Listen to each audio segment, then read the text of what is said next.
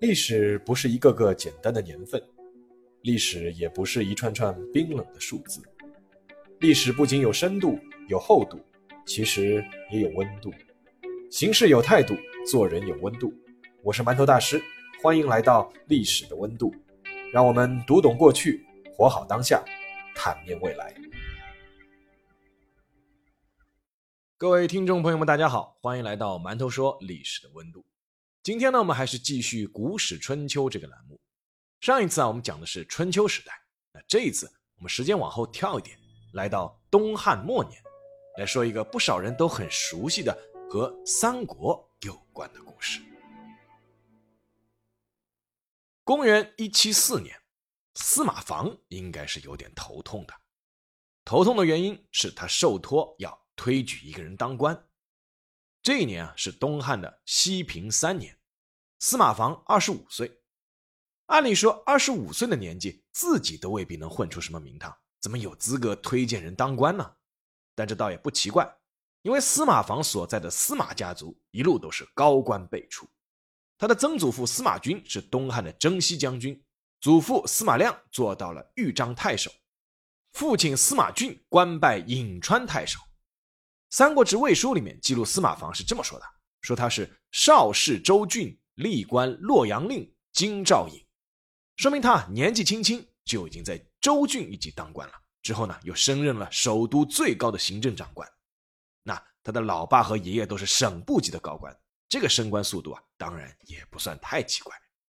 司马防要推荐的这个人啊，那一年才刚刚虚岁二十岁，是当时沛国的地方长官王吉推荐上来的。这里要说一下这个沛国，充沛的沛。沛国虽然名字里有个国字，但其实啊是一个郡级行政单位，相当于现在的一个地级市。沛国呢下面辖二十一个县，其中啊有一个县叫谯县。王吉推举的那个二十岁的青年呢，就是谯县人。王吉自己也是这一年刚刚提拔升任沛国的一把手的，他也才二十多岁，在当时呢也属于是破格提拔。那没办法。王吉的干爹是朝中权势熏天的中常侍王府。王吉到任没多久呢，就通过举孝廉的方式啊，就把那个没比自己小几岁的乔县年轻人给推荐了上去。作为汉朝察举制度的重要组成部分，举孝廉啊，顾名思义，就是要么你孝，要么你廉。如果这两样获得公认，就可以被地方长官推荐走上仕途。这个考核标准，照理来说应该是非常严格的。按照当时的规定，人口要到二十万的地方才能够获得一个孝廉的名额。而从任何角度看，那个二十岁的乔县年轻人都是没有资格被举孝廉的。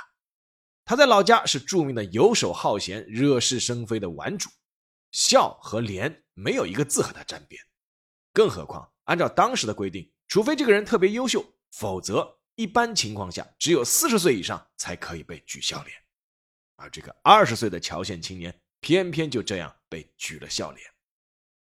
当然了，很多人也对背后的原因心知肚明，因为这个年轻人的干爷爷是当朝著名的大宦官曹腾，他的爸爸也就是曹腾的干儿子，是花了一亿钱捐了个太尉过官瘾的曹嵩，啊，这个太尉就相当于现在的国防部长。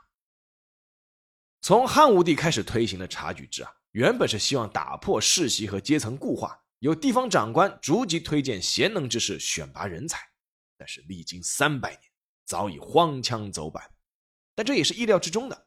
一旦摒弃客观打分体系，而改用主观评分，那么“公平”两个字早晚会销声匿迹。回到之前的司马防，按理说，这个人是举孝廉举上来的，司马防只需要做个顺水人情即可，为何又会头疼呢？因为按照《三国志·魏书》的记载啊。司马防这个人是性质直公方，虽兼具燕楚，威仪不特。雅号《汉书·名臣列传》，所讽诵者数十万也。什么意思呢？总体来说，就司马防这个人啊，是刚正不阿啊，非常看不起这种拍马屁啊、奸臣啊等等。可见他不仅是浓眉大眼、风神俊朗，也是有节操、有原则、有榜样的，眼里很难揉沙子。可能也正是因此。司马防的推荐没有让那个二十岁的乔县年轻人完全满意。那个年轻人本来是想当洛阳令的，也就是洛阳这个首都县的县长。但是司马防给他推荐的位置是洛阳北部尉。洛阳是当时的首都，天子脚下，自然不同于一般的县，所以分为东西南北四个辖区，各设长官。洛阳北部卫相当于现在从北京天安门到北五环奥林匹克公园一带的公安局长。至于西北边的圆明园和东边的朝阳公园归谁管，还要看辖区分配。但毕竟才二十岁就当了一个县处级的公安局长，应该是可以满意了。这个二十岁的年轻人叫曹操，他带着兴奋和忐忑，准备走马上任，大战宏图。西平三年，曹操正式上任洛阳北部尉。他在兴奋之余，确实应该也是有点忐忑的，因为他很清楚自己被一路推举上来，材料并不过硬。尽管曹操已经四处求名士给自己品评啊，希望借所谓的流量和热度为自己加分，但是他自己也知道，作为举孝廉的基本条件，他是不达标的。不仅他知道，后人也知道。《三国志》作为一本以曹魏为正统的史书，作者陈寿在《武帝纪》里面提及太祖曹操少年时的名声，也不敢违背事实，只是尽最大的努力润色为少机警，有权术而任侠放荡，不治行业。而吴国人当时所写的《曹满传》就没那么客气了，直接点名当时的曹操就是好飞鹰走狗，游荡无度。那这难道符合举孝廉的标准吗？而如果说这些还能勉强解释为学习成绩差，未必能力不行的话，那么更让曹操头疼的是他的家庭背景。曹操当然是有显赫家庭背景的，没有这层背景，他绝不可能年纪轻轻就被举孝廉。但是呢，他的这层家庭背景却也让他有点抬不起头。他的爸爸是太监的干儿子，他是太监的干孙子。事实上，曹操的干爷爷曹腾虽然是个大宦官，但即便是在党锢之争白热化的东汉末年，他的名声还是可以的。曹腾侍奉过四朝皇帝，谨言慎行，对外低调，且不任人唯亲，还颇发掘出一批人才。他推荐的，比如像于放、边少、严固、张温、张焕、唐熙、赵典这些人，当时在天下名士里都有极高的声望。即便是曹操的父亲曹嵩。虽然敛财有术，居然能拿出一个亿来买官，但他也就是占了个虚职而已，并无实权。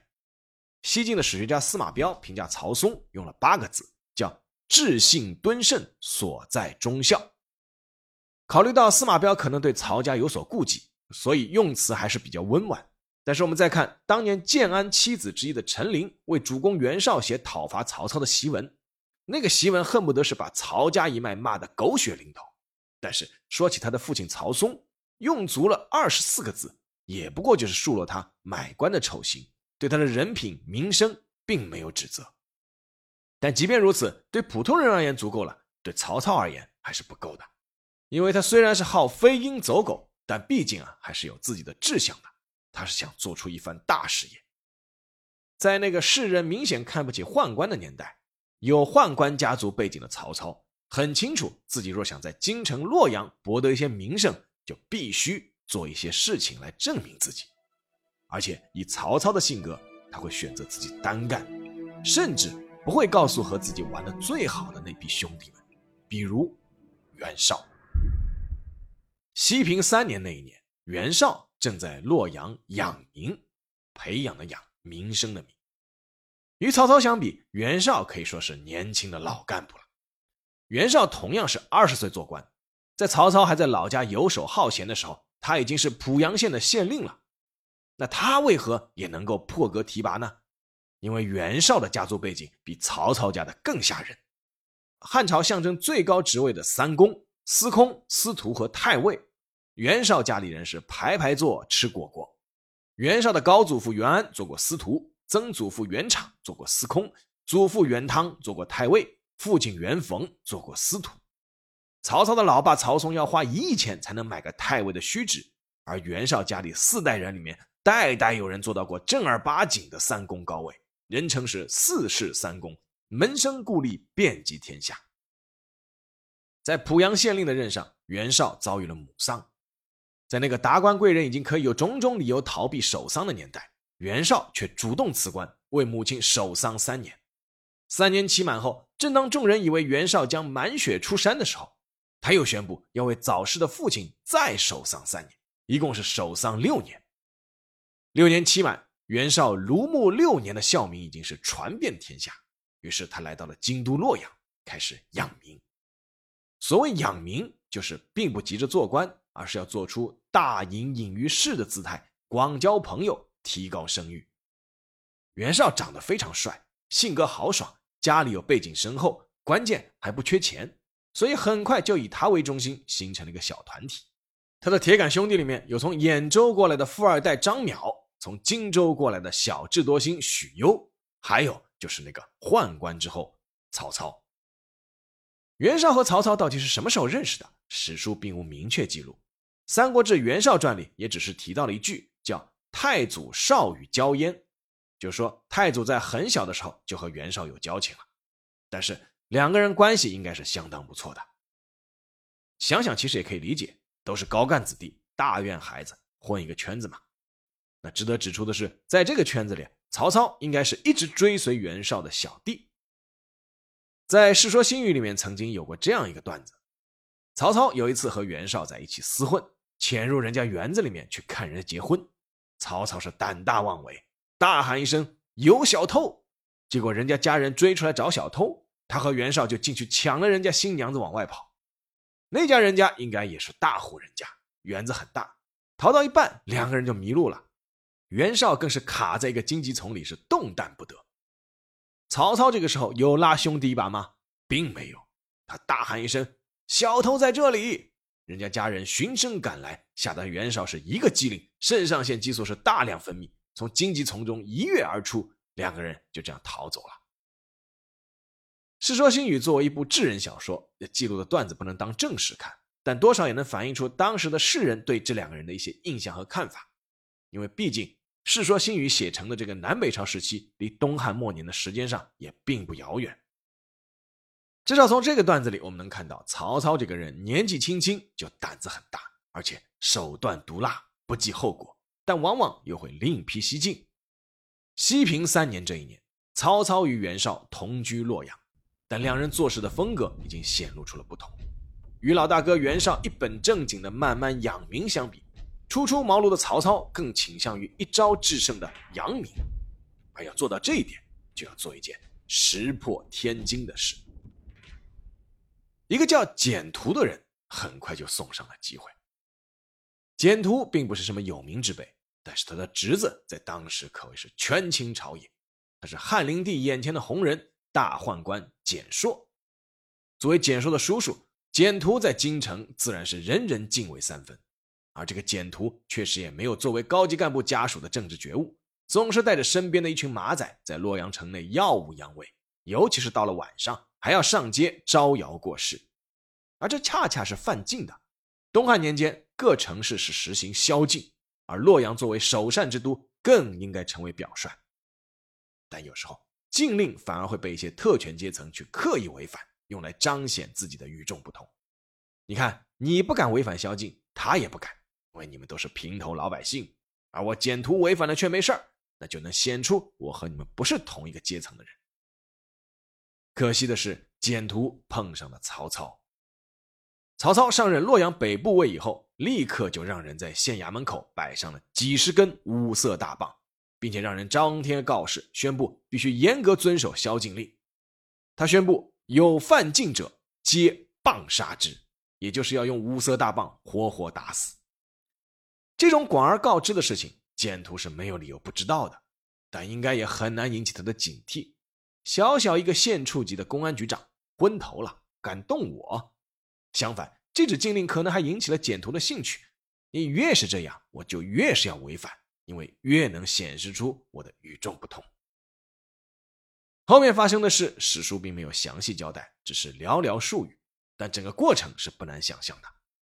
在某天的深夜，简图带着他的马仔们再次违反宵禁令，在洛阳的街头是吆五喝六，正撞上带队巡夜的年轻曹操。二话不说，简图被曹操命人拿下。在没有手机通讯的年代，简图是不可能有渠道迅速去摇人，乃至通知到自己在皇城里的侄子的。而曹操也不会给他这样的时间窗口。他直接把他拖到县衙，用承诺过的五色大棒活活打死。汉朝虽然曾感叹秦朝的刑罚严苛，但是呢，像枭首、腰斩这种刑罚，该有的还是有，还加出了焚刑，就是焚烧的焚；烹刑，烹饪的烹，等各种法外之刑。汉灵帝尤其是喜欢吃刑，就是用棍棒把人活活打死，所以上行下效，曹操用这种方法倒也不太意外。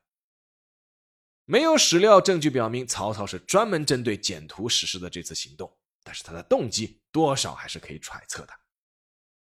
击杀违规的大宦官的亲属，不仅可以体现自己不畏强权且嫉恶如仇的姿态，更可以划清立场，向世人集团展现出自己对宦官集团的态度。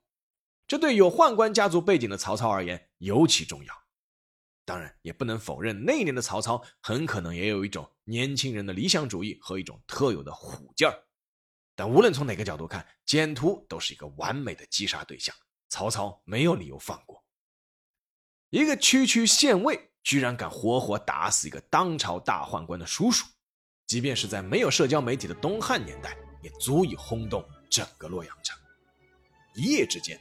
很多人都知道了曹操这个名字。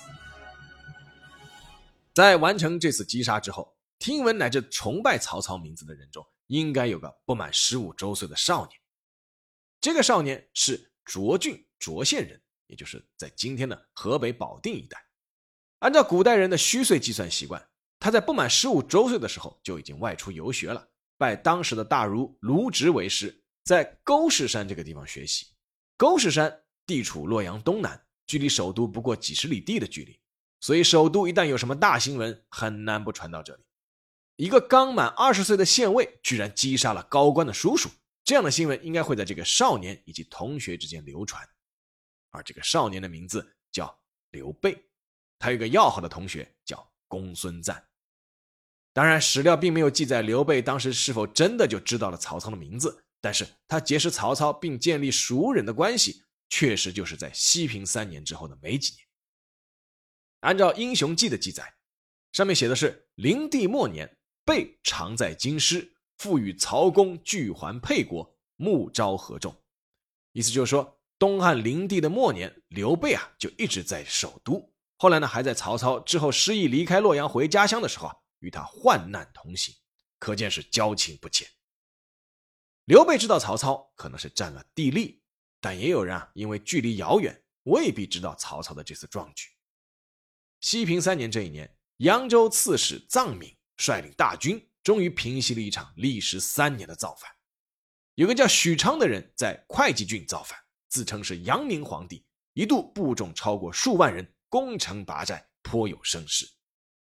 平反获胜之后，臧敏为部将表功，他尤其对麾下一个来自吴郡的小伙子大加赞赏，极力表扬。